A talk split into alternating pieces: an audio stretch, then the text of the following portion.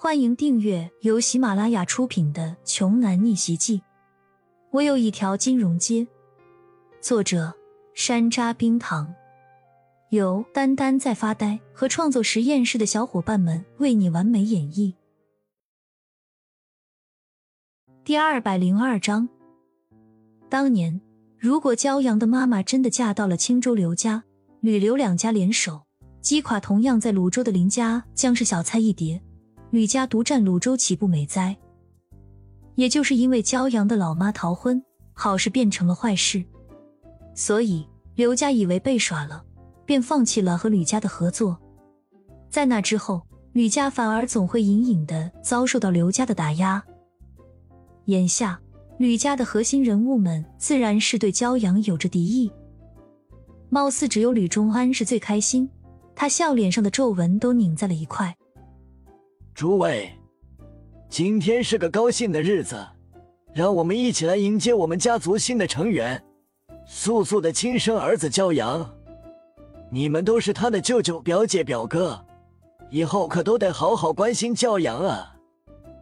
大厅里十几个少年少女，个个身穿名牌，神采飞扬，有着大家族的傲气。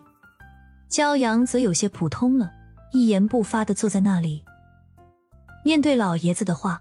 大厅的年轻人们不屑的笑了笑。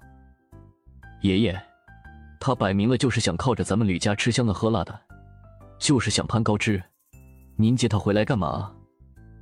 一个男子不满的说道。这是二舅的儿子吕旭。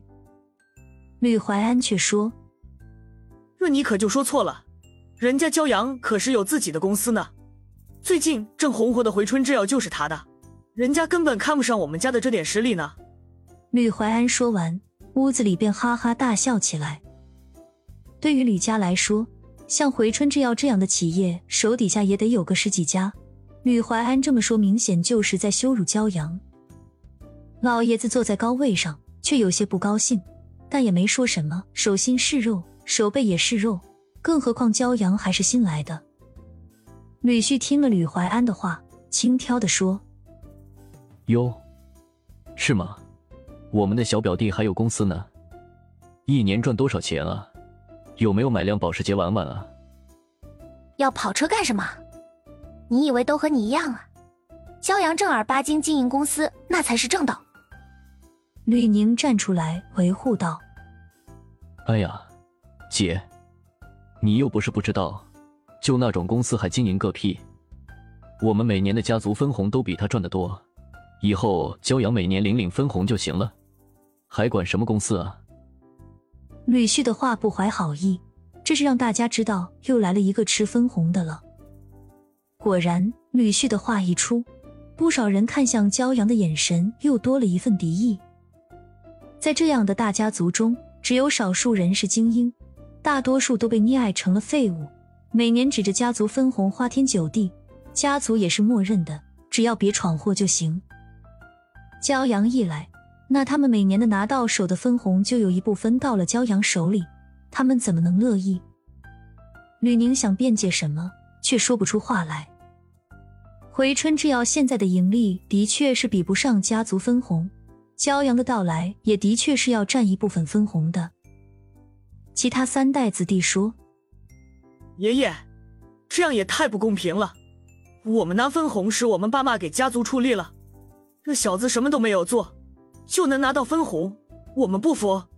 对，不服，得让他付出代价。他不是有个公司吗？把公司交给家族，然后家族才能给他分红。声讨声越来越大，以至于父辈们也开始站出来说话了。骄阳的大舅说：“爸，要不给骄阳在家族安排一个职务吧？”这样不会有这么多闲话的。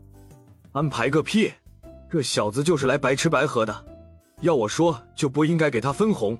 回春之药他还要无偿奉献给家族，这是他家应该弥补家族的。你们忘记了当初吕素逃婚给家族带了多大的损失吗？吕怀安的父亲突然说道：“对啊，这应该算是补偿。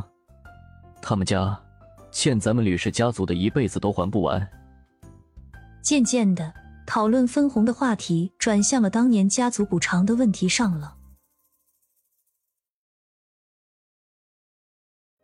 本集播讲完毕，想听更多精彩内容，欢迎关注“丹丹在发呆”。